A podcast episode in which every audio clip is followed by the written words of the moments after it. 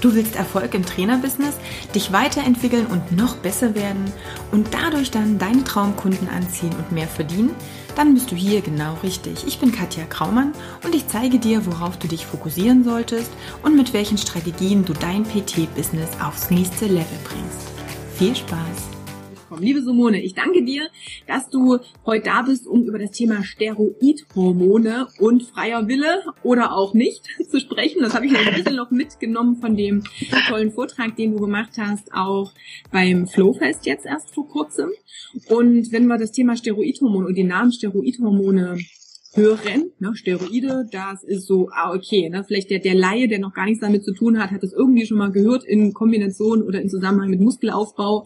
Testosteron ist vielleicht noch so was, was im Kopf hängen bleibt. Was sind denn eigentlich alle Steroidhormone? Also welche Hormone umfasst es denn mal so im Proben?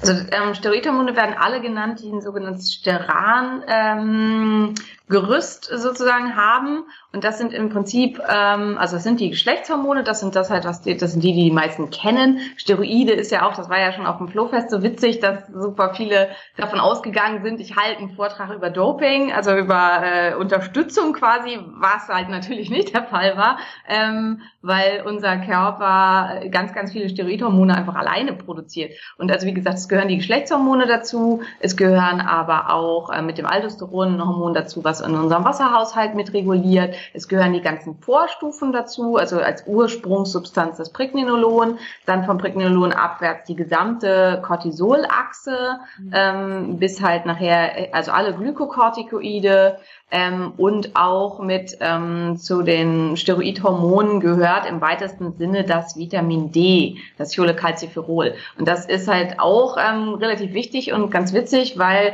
es gibt ja Menschen, die nicht vernünftig Vitamin D bilden. Und wenn man zum Beispiel ähm, ein ähm, Cholesterinaufnahmehemmer, also ein, ähm, Statin nimmt, dann kann es auch zu Störungen im Vitamin D-Stoffwechsel kommen, beziehungsweise wenn eben super viel im Falle von extremem Stress oder so an Cortisol gebildet wird, dann kann es auch dadurch wieder zu Vitamin D-Bildungsstörungen kommen, weil dann eben alles, was an Ursprungssubstanz da ist, verbraucht wird, um die Stresshormone zu bilden. Und ähm, ja, also das ist so das Entscheidende. Also was wir haben als, als Grundbausteine quasi sind die Glukokortikoide, da gehört halt Cortisol und so weiter zu, die Mineralkortikoide, das Wichtigste ist da das Aldosteron, die Geschlechtshormone und eben das Vitamin D. Das sind die Steroidhormone, die unser Körper bildet. Also du hast schon mal ganz viele Sachen jetzt mit in einem gesagt, also auf das Stress und wie das jetzt eigentlich auch auf unseren Hormonhaushalt einen Einfluss hat, würde ich dann im zweiten Step gern noch mal reingehen. Geschlechtshormone bedeutet, das ist Testosteron, das ist aber auch das Östrogen, über was wir sprechen.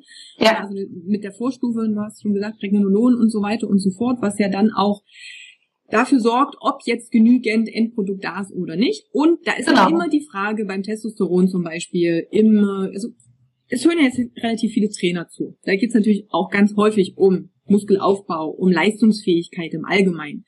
Und ich kriege auch oft die Frage gestellt, wie kann ich denn zum Beispiel meinen Testosteronspiegel optimieren, pimpen, wie auch immer, um das Bestmögliche rauszuholen.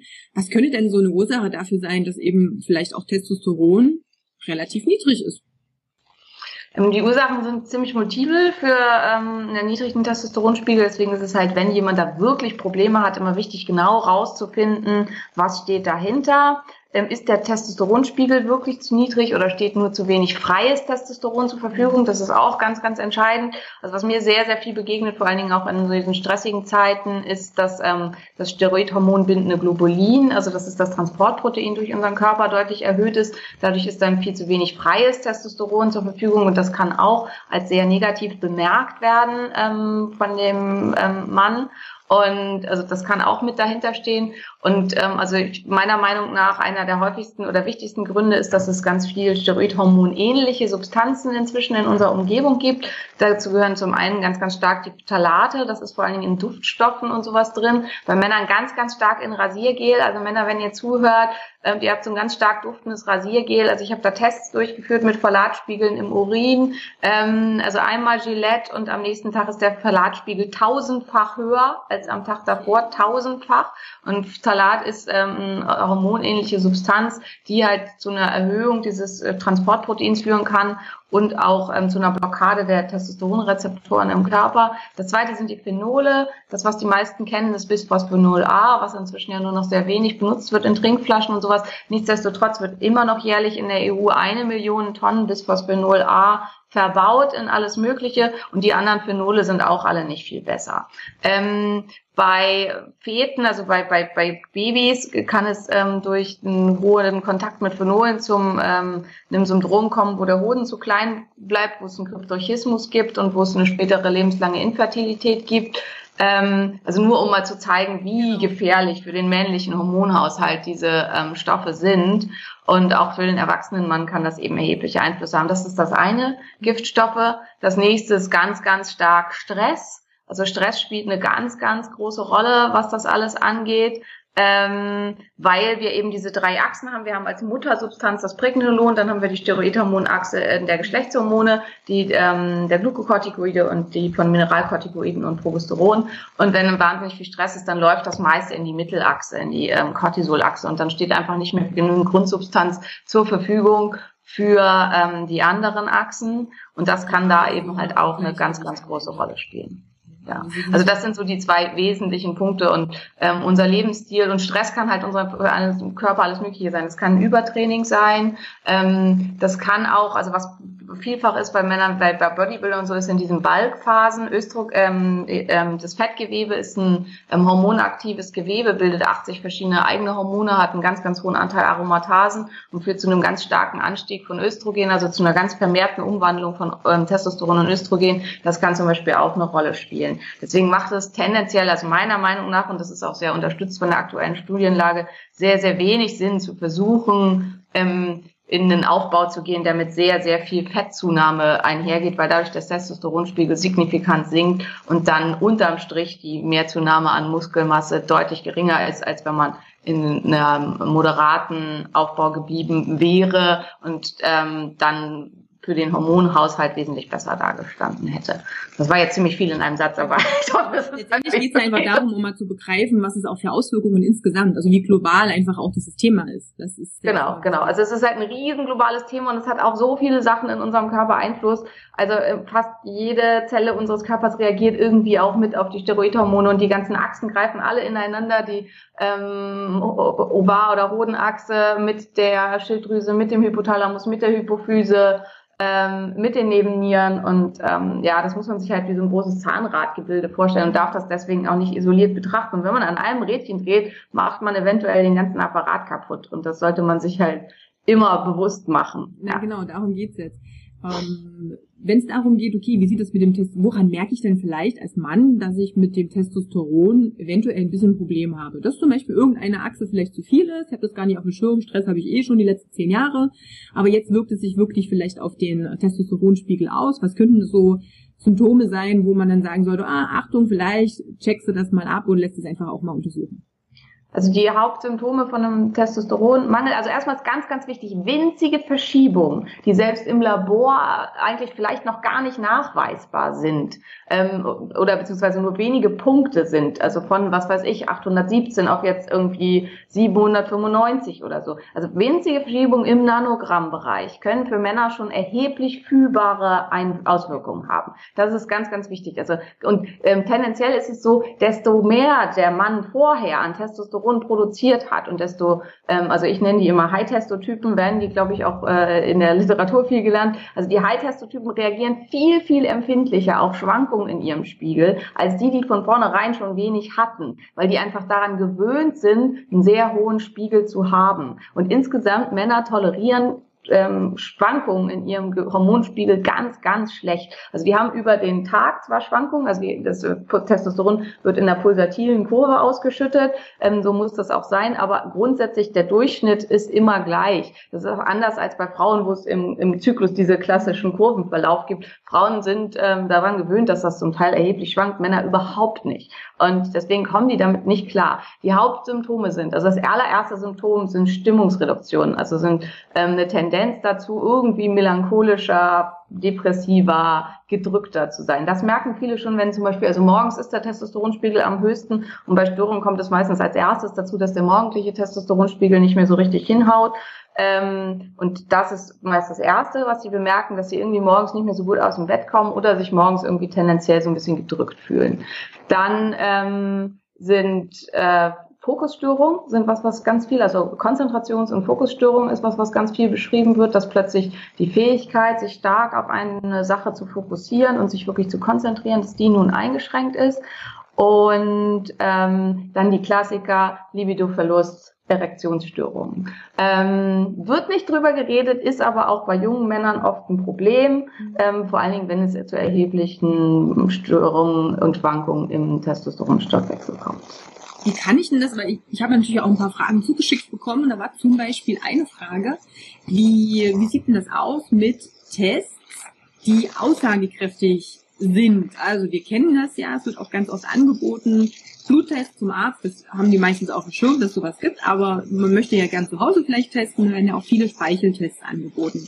Kannst du was da zum Unterschied sagen? Speicheltest, Bluttest? Macht es Sinn, zu Hause über den Speichel solche also Hormone allgemein überhaupt zu testen? Oder also was einem klar sein muss, ist, ähm, der Speicheltest misst immer in dem Moment ähm, den Spiegel und ähm, der Speichel, die Speicheltests sind sehr stark fluktuierend. Das heißt, wenn ich morgens messe, dann sehe ich halt den Peak, also dass der Testosteronwert dann deutlich höher ist. Wenn ich im Nachmittag messe, ist er niedriger. Und wenn ich relativ weit zum Abend hin zur Nacht hin messe, dann kann es sein, dass der Spiegel recht niedrig ausfällt. Ähm, meistens wird in der Auswertung das nicht berücksichtigt. Also die Auswertung ähm, hat keinen Fenster, wo man eintragen muss, zu welcher Uhrzeit.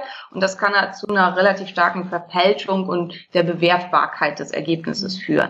Ähm, das ist das, was beim Speichel einfach problematisch ist. Und es kann halt einfach sein, sagen wir mal, also es gibt bestimmte Sachen, die bei Männern erheblichen Einfluss haben. Einige wissen das. Es gibt zum Beispiel das sogenannte Hangover Horny. Das heißt tatsächlich so. Das heißt, wenn gestern gesoffen wurde, ähm, das führt dazu, dass der Testosteronspiegel erstmal ungefähr 12 bis 24 Stunden drastisch sinkt und danach als Ausgleich massiv ansteigt.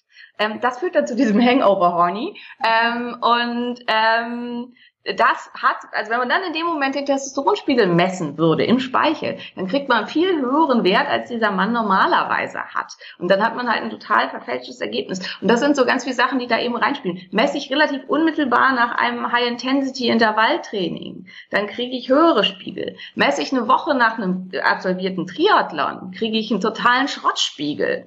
Ähm, und äh, das ist halt eben, also das unterliegt ganz, ganz stark dem, was habe ich gerade so gemacht.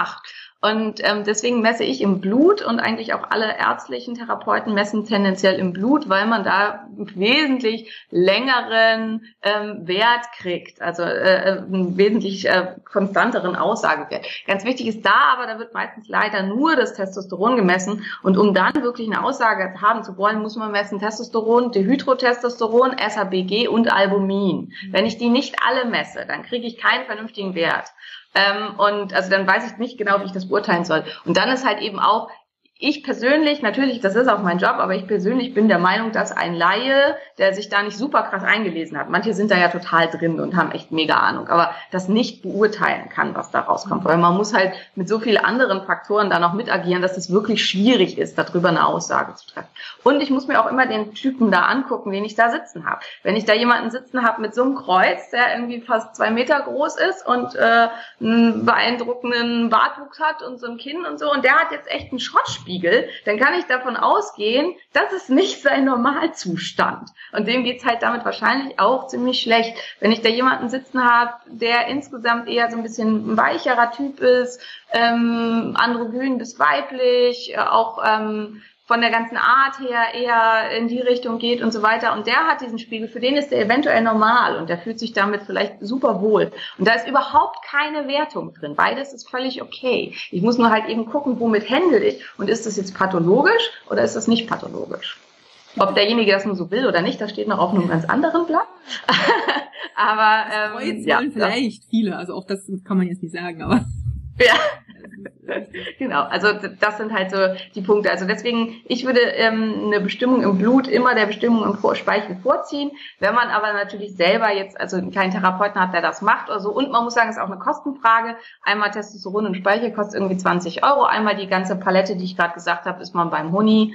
Ähm, das macht natürlich einen großen Unterschied und die Hydrotestosteron als Einzelwert allein kostet schon 45 Euro oder so. Also der ist teuer. Gibt es überhaupt Tests für zu Hause, die du bei bestimmten Hormonen oder bei bestimmten Sachen empfehlen würdest, wo du sagst, okay, da musst du nicht unbedingt zum Arzt gehen. Hier gibt es verwertbare Tests, wenn man jetzt diese Palette, du hast auch Vitamin D genannt, du hast ja alle verschiedenen, gibt es da was, wo du sagst, das kann man durchaus zu Hause messen, da gibt es inzwischen Tests, die aussagekräftig sind. Also Vitamin D zum Beispiel kann man super zu Hause messen, da gibt es halt so einen ähm, Bloodspot-Test, wo man sich in den Finger stechen muss und dann zwei, drei Tropfen Blut auf äh, Papier gibt und das dann wegschickt. Und da kriegt man dann halt auch wirklich einen guten Wert. Und es kann auch super nützlich sein, die, also wenn ich zum Beispiel rausfinden will, ich habe jetzt jemanden bei mir, der sagt, ah, ich weiß auch nicht, irgendwie ist mir in letzter Zeit, äh, geht es mir irgendwie nicht mehr so richtig gut und ich habe das Gefühl, es ist aber immer in den und den Tagen des Monats besser und da mache ich das und das. Oder äh, immer, ich habe irgendwie fünf, sechs Tage im Monat, da fühle ich mich super schlapp und äh, weiß nicht, und wir kommen nicht so richtig da dran, woran liegt's. Dann an mehreren Tagen im Speichel zu messen und zu gucken, lässt sich das da wirklich abbilden, das kann halt super hilfreich sein. Und dann kriegt man vielleicht raus, das findet immer nach dem und dem Split-Training statt oder irgendwas, dass man dann halt raus, und dass man dann vielleicht was kriegt, okay, das ist zu viel. Das, das führt dazu, dass die Nebennieren abkacken und dass halt ähm, der naturale Organismus damit überfordert ist, die Regeneration nicht richtig stattfindet und dann kann man da was dran ändern. Also für solche Sachen kann es super sinnvoll sein, im Speichel zu messen. Bei Frauen kann es super sinnvoll sein, im Speichel zu messen und dann auch wirklich jeden Tag zu messen, um zu gucken, wie stark sind die Schwankungen, in welche Richtung und so weiter. Aber auch bei Männern kann das hilfreich sein vor allen Dingen, wenn es Störungen auch in der zirkadianen Rhythmik gibt, also in dieser Ausschüttung, die normalerweise sein sollte. Normalerweise ist der Testosteronspiegel zwischen 5 und 6 Uhr morgens am höchsten, was zu bestimmten Auswirkungen führt, die die meisten Männer kennen und die ich jetzt vielleicht nicht weiter ausführen muss. Ähm, und dann wird er über den Tag immer niedriger und ähm, hat dann am Abend zur Nacht hin sein Tief. Ähm, aber auch da kann es Störungen geben. Und wenn es halt hier Störungen gibt, dann kann das immer ein Zeichen für irgendwas anderes sein. Und da kann es halt sich auch lohnen, da mal nachzugucken. Ähm, was du jetzt aber natürlich, oder was ich jetzt reinhöre, ist, wenn ich natürlich, um überhaupt vielleicht eine Tendenz zu bekommen, eh über mehrere Tage immer wieder messen muss, dann ist ja auch der finanzielle Vorteil nicht mehr in dem ein bisschen dahin. genau ja, ja. gegeben. Also macht es vielleicht schon Sinn, gerade wenn es um diese Hormonproblematik geht und ich wirklich das Gefühl ja. habe, da ist jetzt ein Problem, dann vielleicht eher auch wirklich einen Therapeuten aufzusuchen, der sich damit gut auskennt. Und wenn ich halt grundsätzlich wissen will, was bin ich für ein Typ, meiner Meinung nach muss ich dafür nicht unbedingt überhaupt irgendwas messen. Es gibt bestimmte Kriterien, an denen man die einzelnen, also ähm, insgesamt die High-Testotypen, die immer mit, die haben viel niedrigeren Körperfettanteil von Natur aus. Das sind die, wo ich immer am liebsten brechen möchte, weil ich mir das auch einmal wünschen möchte, die essen können, was sie wollen und trotzdem halt super schlank sind. Ähm, da, das sind die Männer, die keinen großen Aufwand betreiben müssen, um Sixpack sichtbar zu machen. Das sind die, also was mir ganz stark ausgefallen ist, das macht eine bestimmte Form des Schulterdachs. Also die Schultern sind sehr waagerecht von der Form her und das ist halt genetisch. Das hat nichts mit Training zu tun. Man kann ein ähnliches Aussehen auftrainieren. Das ist aber nicht das Original sozusagen. Und ähm, da, das gibt also es gibt so bestimmte Kriterien, an denen man das ganz gut ähm, feststellen kann, wenn man einfach mal ins Spiegel guckt und ehrlich zu sich selbst ist. Und ähm, dann muss man eben gucken, wie man damit dann weiter agieren will. Ach so, ganz wichtig wäre noch, welche ich jetzt noch vergessen habe, sind LH und FSH. Das sind die stimulierenden Hormone, das sind die ähm, äh, Gonadotropine. Ähm, wenn die, die sind halt eigentlich viel wichtiger noch als was kommt dann am Ende dabei raus, weil ähm, wenn der Hoden nicht vernünftig stimuliert wird, dann produziert er halt auch nicht. Und ganz viel, warum halt eben auch in Stresssituationen und so deutlich weniger Testosteron produziert wird, liegt daran, weil das Gehirn dem Hoden signalisiert, wir haben hier gerade eine Notsituation, Fertilität ist gerade unser kleinstes Problem, kümmere dich mal erstmal um was anderes. Ähm, und das ist halt auch hier wieder starke Übertrainingssituationen werden vom Körper als massiver Stress ähm, registriert und können halt dann auch zu starken Einschränkungen in ähm, der Testosteronproduktion führen. Ich würde mal ganz kurz eingehen auf die Phytoöstrogene. Also es gibt ja Phytoöstrogene an, an sich, die wir auch ähm, in Lebensmitteln drin haben. Ich meine, Soja ist immer so ein Thema. Mhm. Ähm, man kann das allerdings auch ja, Mönchspfeffer, Silberkerzenextrakt, äh, irgendwelche anderen Sachen. Das sind beides keine Phytoöstrogene, genau, aber egal. Das steht nicht alles in die Frage äh, mit drin. Das ist ja schon wieder eine ganz andere Nummer. Also von, ich persönlich habe es bisher immer so gehandhabt, dass ich von Sojaprodukten so an sich eher ein bisschen abgeraten habe, gerade in äh, speziellen Problemsituationen, wo ich sage, ja, das ist eigentlich auch nicht das, was die Japaner essen, wenn es äh, darum geht, äh, Soja. Das ist die Essen ja. ist ja auch wieder ganz verarbeitet. Kannst du nur ganz kurz was zum Phytoöstrogen so an, an, an sich sagen? Hast du da Erfahrungen? Hast du da Tests vielleicht auch mal gemacht? Keine Ahnung, wie das miteinander also Phytoöstrogene kann man nicht testen. Das ist das, was so ein bisschen problematisch ist, weil das sind halt andere ähm, biochemische Strukturen, die docken an den gleichen Rezeptoren an. Ähm, wie Östrogen, haben aber chemisch eine ganz andere Struktur und es gibt keinen Test, wo man das jetzt feststellen kann, kriege ich davon zu viel rein oder zu wenig. Grundsätzlich gilt, ähm, dass für Männer ein übermäßiger Konsum von Soja absolut nicht zu empfehlen ist, weil es halt eben ähm, zu einer ähm, Östrogenisierung oder zu einem östrogenisierenden Effekt kommen kann.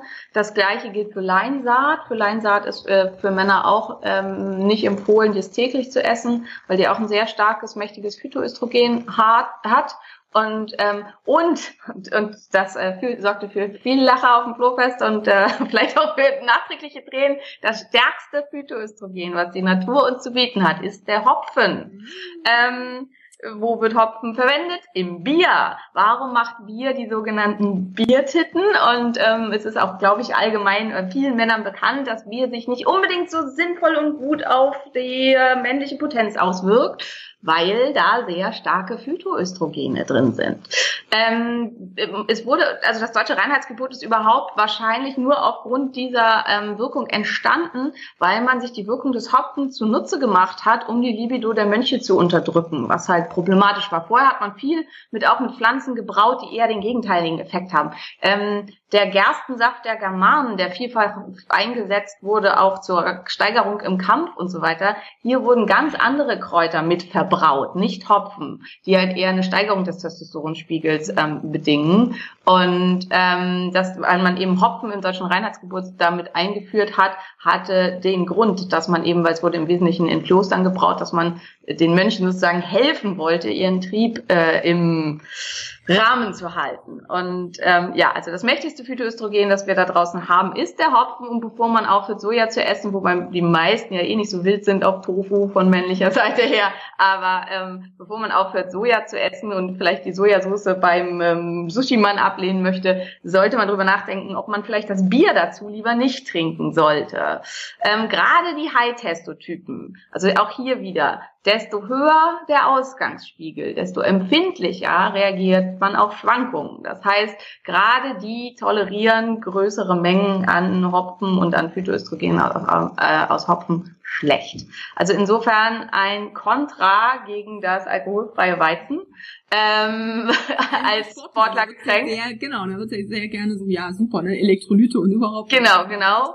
Ähm, weil es hat eben sehr, sehr viel Phytoöstrogene. Für Frauen, die einen zu niedrigen Östrogenspiegel haben, kann das sehr, sehr hilfreich sein, kann Hopfen sehr, sehr gut und sinnvoll eingesetzt werden. Ähm, ja, aber auch hier spielt immer eine, ich würde bei Männern eigentlich grundsätzlich davon abraten. Ich finde die Fahne auch immer so unangenehm. Also. das kann man auch. Ein Glas Rotwein. ähm, äh, du hattest, glaube ich, auf dem Flohfest auch so ein, zwei Sachen genannt, die tendenziell eher genau das Gegenteil bewirken, also auch pflanzlich sind und tendenziell eher äh, förderlich sind, auch für den Testosteronspiegel auf natürliche Art und Weise, soweit ich das in Erinnerung habe. Kannst du mir da nochmal helfen? Ja, wobei ich, ähm, also als erstes finde ich immer, dass man halt guckt, dass man die Grundsubstanzen überhaupt zur Verfügung stellt, wenn man da gucken will. Also erstmal sollte man halt gucken, okay, habe ich ausreichend ähm, tierische Fette zur Verfügung. Das ist halt ein Problem beim ja sehr trendigen Veganismus. Ähm, da kann es halt ähm, dazu kommen, dass man tatsächlich einfach insgesamt viel zu wenig Cholesterin aufnimmt. Es wird hier sehr aufs Protein geachtet. Es wird ganz, ganz viel ähm, dass, äh, dass immer gesagt wird, ja, weil für die Sportler Protein, Protein, Protein, das ist auch alles richtig und gut und ist auch schwierig zu decken als Vegetarier und Veganer.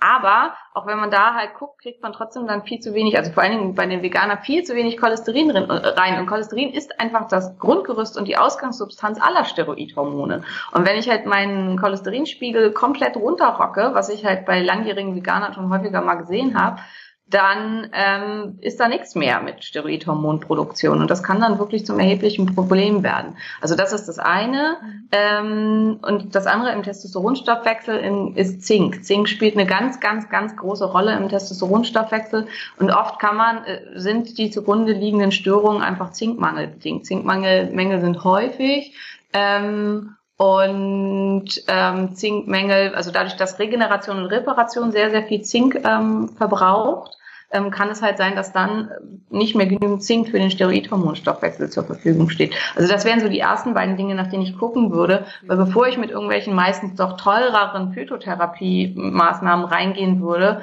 ähm, würde ich halt erstmal gucken, warum ist meine Eigenproduktion eingeschränkt. Und des Weiteren würde ich halt immer nach LHFSH gucken, um zu gucken, ist es was Funktionelles? Also möchte mein Körper einfach gerade gar nicht mehr davon produzieren. Und wenn das so ist, dann sollte ich rausfinden, warum. Also was äh, steht dahinter, dass mein Körper jetzt sagt, nee, wir produzieren jetzt mal überhaupt keine Steroidhormone mehr.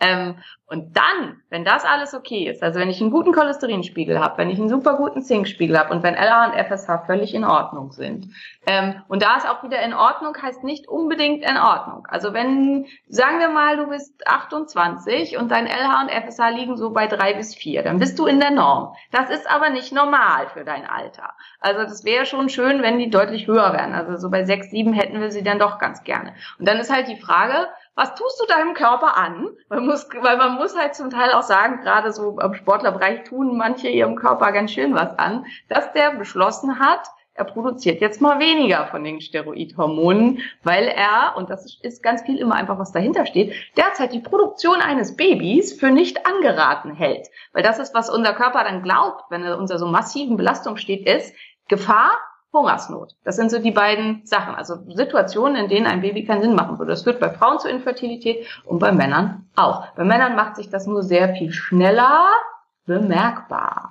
und ähm, also insofern ähm, sollte man da dann eben auch mit nachgucken. So, und wo waren wir eigentlich? Steroidhormone. Ähm, das ist aber ein gutes äh, Thema. Ich würde gleich nochmal einhaken, weil ich das super genial finde. Ich hatte nämlich vor nicht allzu langer Zeit gerade wieder eine extreme Diskussion, wo es exakt um diesen Cholesterinspiegel ging und wo es darum ging, Nein, unser Körper produziert alles, was er an Cholesterin braucht, selbst. Wir müssen überhaupt keins von ja, extern ist aufnehmen. korrekt. Wenn er die Ausgangssubstanz dafür hat, ja, das ist genau, halt. wir müssen nichts externes aufnehmen und ähm, ganz im Gegenteil, das ist total gefährlich. Und ich dachte, ja, aber ich sehe es halt in der Praxis auch ganz oft, dass das ein Problem sein kann, dass es einfach nicht ausreicht und dann total gut ist, wenn wir es von extern aufnehmen. Und deshalb für mich Cholesterin auch nicht per se immer schlimm und zu vermeiden ist.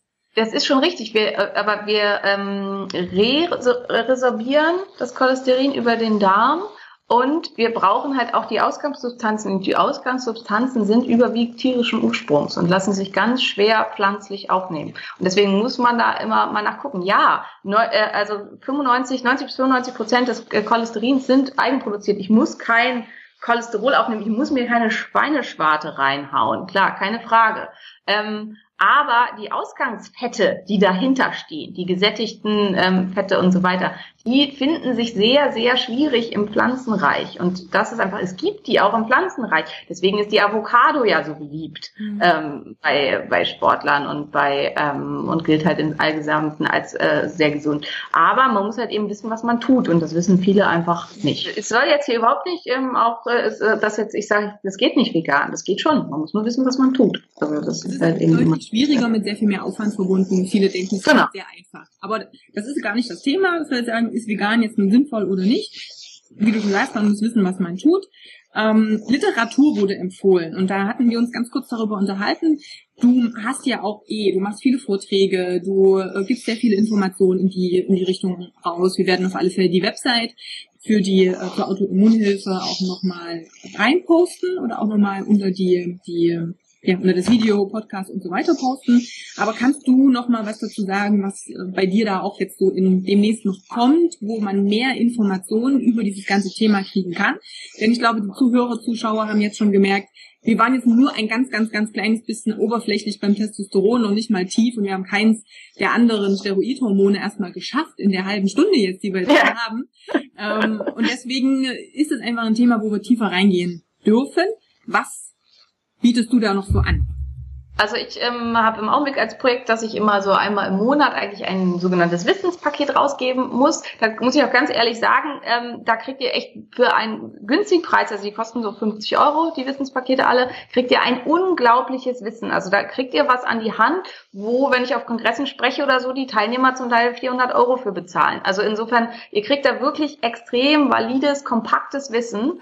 Ähm, es gibt schon zu ganz vielen Themen welche, es gibt schon welche zu, Jod, zu Schilddrüse, Schilddrüse, zu ähm, äh, Hashimoto, also zu verschiedensten Sachen gibt schon welche. Und jetzt als nächstes kommen ähm, einmal weibliche Geschlechtshormone und Östrogendominanz und dann wird es auch ein komplettes Paket geben zum ähm, Testosteronstoffwechsel und ähm, ja, männlichen Geschlechtshormonen, Androgenen und so weiter. Ähm, das wird jetzt so im August, September kommen, denke ich mal. Und also gern mal bei uns auf die Homepage immer mal vorbeikommen ähm, und gucken. Und es gibt wirklich, also ihr kriegt da einmal ähm, so Übersichtsvideos jeweils zu jedem ähm, Hormon und so. Dann gibt es ähm, lange Webinare, die so drei bis vier Stunden umfassen und noch Zusatzmaterial. Also es ist wirklich ein sehr, sehr faires Paket zu dem Preis. Für wen ist das sinnvoll oder wo würdest du das jetzt auch empfehlen? Wie tief geht das? Wie, wie medizinisch ist das? Oder das, das brauche ich da vielleicht? Auch ja, es ist zum Teil medizinischer, als ich das selber wahrnehme, glaube ich. ich versuche es aber immer so zu verpacken, dass eigentlich für jeden was dabei ist. Also für die, die tiefer in die Materie einsteigen wollen, aber auch die, für die es relativ ober, die relativ oberflächlich haben wollen. Jetzt die Sachen zu den Steroidhormonen würde ich einfach denken, sind eigentlich für jeden Menschen interessant, besonders für Menschen, also ich arbeite ja tendenziell für Menschen mit Autoimmunerkrankungen, dafür natürlich im Besonderen, aber auch für jeden, der einfach gerne seinen Steroidhormonstoffwechsel ähm, harmonieren und balancieren und vielleicht auch optimieren möchte. Und erstmal auch verstehen, die ganzen Zusammenhänge und das ist eben genau, nicht einzeln genau. betrachtet, ich sagen kann, oh, ich hätte jetzt gern ein bisschen höheres Testosteron, also nehme ich mal ein XY und dann ist genau. alles schön. Und es ist halt oft auch leider, dass halt, wenn das Verständnis dafür nicht ist, also eine Substanz, die zum Beispiel ja gerne benutzt wird, ist das DIM.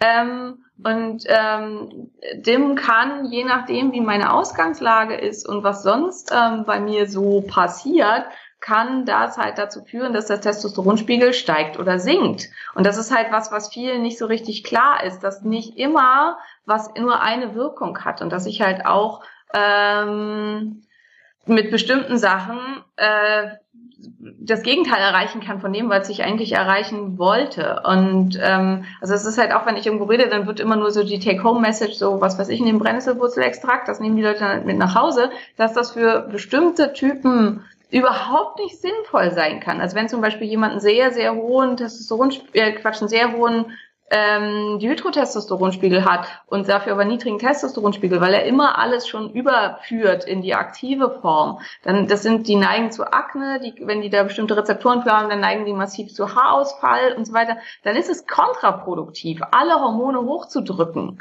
weil dann wird sich das Problem nur noch weiter verschärfen und dieses ähm, Dumping von T in DHT, das wird nicht besser werden dadurch. Da braucht es andere Maßnahmen. Und ähm, deswegen finde ich es halt, und darauf ziehen die Wissenspakete ab, einfach ein bisschen ähm, mehr ja, Wissen zu schaffen. Also es geht hier, bei Wissenspaketen geht es nicht um Behandlung. Also es sind auch immer Behandlungsansätze drin, aber es geht nicht wirklich um Behandlung. Es geht darum zu verstehen, was passiert da eigentlich in meinem Körper, um dann nicht zum Teil, muss man leider sagen, schwachsinnige Maßnahmen zu betreiben, die oft dann auch noch viel Geld kosten, mit denen man absolut nicht das erreicht, was man gerne erreichen möchte. Weil man kann mit Phytotherapeutikern und mit normalen äh, orthomolekularen Maßnahmen massive Verbesserungen erreichen, wenn es die richtigen Maßnahmen sind. Und das ist ganz, ganz oft das, woran es scheitert. Und genauso wie halt mehr Protein, mehr Protein, mehr Protein nicht unbedingt immer besser ist, ähm, äh, ist halt auch mehr Testosteron nicht immer besser. Ähm, und es gibt halt auch für alles Grenzen plus, äh, also sehr stark zu hohe Testosteronspiegel können halt auch erhebliche Nebenwirkungen haben. Ähm, auch äh, auf natürlicher Seite. Also ähm, die ganz, ganz High-Testotypen haben es nicht immer leicht. Also das ist halt, ähm, kann, klar, die haben einen besseren Muskelaufbau, keine Frage, und oft auch ein schönes Sixpack. Aber ähm, also auch vom äh, charakterlichen her und so kann es einfach zum Teil ähm, anstrengend sein, mit sich selber klarzukommen. Und insofern, wenn man da was dran dreht, wenn man eigentlich nicht so ein Typ ist und das nicht gewöhnt ist und da dann irgendwas äh, dran verändert, dann kann es halt sein, dass man da mehr oder weniger gut mit zurechtkommt. Okay, vielleicht nur eine ganz letzte Frage, weil das mir letztens auch wieder ein Bekannter von mir, ah, guck mal, hast du Macker schon mal probiert, das ist auch jetzt gerade, wie, also gerade, das ist schon lange Trend, aber da werden halt gerne so, gerade in den Sportler-Szenen, ah, ich habe das genommen oder ich habe das mal gehört, dass das auch ganz gut ist, nimm mal, teste mal aus. So ein kleiner abschließender Satz, mit du hast schon viel dazu gesagt. Aber geht's ja auch darum, wie das mit dem Testosteron oder wie auch immer ist, Leistungsfähigkeit und Co. Also ich glaube vielfach, also Maca zum Beispiel, ähm, also ja, Maca hat ein Phytoandrogen, ähm, kein besonders starkes, aber es hat eins. ähm, wenn man eben sehr stark auf kleinste Veränderungen reagiert, kann sich das schon auch da sehr positiv auswirken. Was Maca aber vor allen Dingen auch hat, sind riesige Mengen an Mineralstoffen, ähm, an diversen anderen Vitaminen und so weiter. Und ich glaube, dass das vielfach auch eine große Rolle spielt. Also ähm, ähm, da haben wir, das hatten wir jetzt noch nicht, aber ich arbeite ja gerne mit Brennnessel. Und Brennnessel zum Beispiel ist halt ein totales Superfood. Fast alles, was wir so brauchen, ist in Brennnessel drin. Brennnessel hat tolle Proteine, Brennnessel hat ähm, Unmengen Vitamine, B-Vitamine in großen Mengen. Brennnessel hat sehr viel Mineralstoff, unter anderem eben auch Zink. Und das ist halt eher das, was da eine Rolle spielt. Ähm, was ja viel so bei den tierischen Sachen gern genannt wird als ähm, ja, Aphrodisiakum quasi und als Stärkungsmittel ist die Auster. Ähm, da ist zum Beispiel halt auch, da ist kein Wunderzeugs drin oder irgendwas. Die Auster enthält mehr Selen, Zink und Jod als jedes andere, also Jod nicht, aber ähm, auch viel Jod zusätzlich noch als jedes andere Lebensmittel. Und dadurch dreht die Auster halt an bestimmten entscheidenden Drüsen der Schilddrüse und ähm, den Hoden beziehungsweise dem Ovar und kann halt bei regelmäßigem Konsum dadurch tatsächlich sehr hilfreich sein.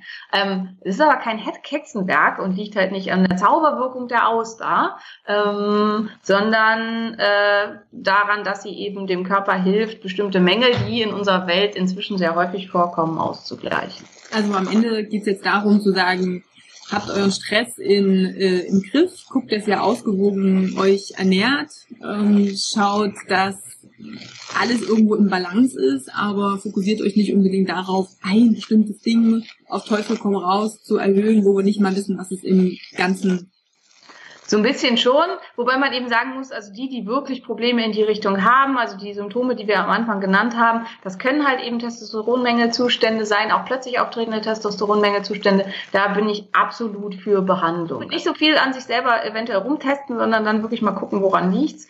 Ähm, aber ähm, ja, also wie gesagt, Männer sind da wahnsinnig empfindlich und ähm, Testosteronmängelzustände, vor allen Dingen bei eigentlich High-Testotypen, also ich kann das jetzt persönlich nicht nachvollziehen, sozusagen, weil ich eine Frau bin, aber ich weiß das halt einfach vom Patienten, die leiden. Also das ist halt wirklich, ähm, also gerade der Fokusverlust, der bei Männern dann auftritt, der Konzentrationsverlust und auch der Antriebsverlust, die leiden. Das ist für die eine riesen ähm, Einschränkung der Lebensqualität. Und wenn dann halt auch noch, ähm, also Libido-Verlust kommt fast immer dazu und dann eventuell halt auch noch Erektionsstörungen dazu kommen, dann ist es wirklich halt gerade für einen jüngeren Mann auch katastrophal.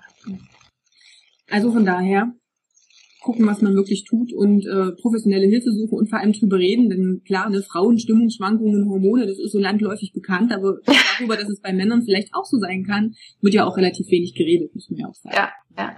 Und halt auch, wenn ihr an irgendwas dreht und irgendwas macht, also wenn man halt sagt, okay, ich versuche das jetzt und ich will, ich arbeite mit Brennnesselwurzelextrakt und Maca und Ashwagandha und vielleicht sogar auch noch Pinienpolle und so weiter. Äh, man kann damit viel erreichen und plötzlich hat man mit ähm, ja, Affektstörungen und Aggressivität und ähm, Problem in der Richtung zu tun, dass man da eben auch äh, eine ähm, Aufmerksamkeit für hat, dass es daran liegen kann, dass man auch damit nicht klarkommt, wenn der Spiegel nach oben geht. Also dass es halt eben ähm, was ist, wo man sich dran gewöhnen muss und dass es vielleicht eventuell den Muskelaufbau verbessert, aber an anderen Stellen problematisch sein kann und dass man das eben auch mit thematisiert und mit sich selbst irgendwie bearbeitet, ist das, was ich will? Und wenn ja, wie kann ich da eben mit klarkommen und wie kann ich mich daran gewöhnen und so?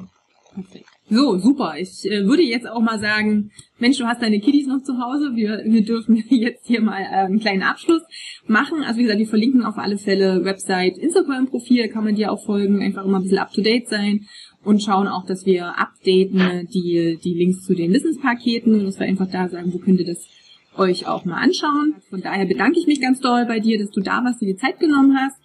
Die Zuschauer können ja ähm, mir eine Nachricht schreiben, wenn sie zu anderen Hormonen mehr wissen wollen. Aber an sich haben wir dann auch die, wie gesagt, die Wissenspakete ja dann auch da. Gut, also vielen, vielen genau. Dank, liebe Simone. Katja, ich danke dir. Und ja, dann äh, vielleicht bis demnächst. Alles Gute. Tschüss. Mein Problem war, dass ich den Wald vor lauter Bäumen nicht gesehen habe. Es gibt dermaßen viele Informationen, wenn es um das Thema Unternehmensgründung geht, Start als äh, Selbst oder der Start in die Selbstständigkeit. Und ich habe mich damit extrem schwer getan und ähm, brauchte halt jemanden, der mich an die Hand nimmt, mir so ein bisschen den roten Faden zeigt. Und da glaube ich, dass ich bei Katja und Sebastian genau an der richtigen Stelle bin.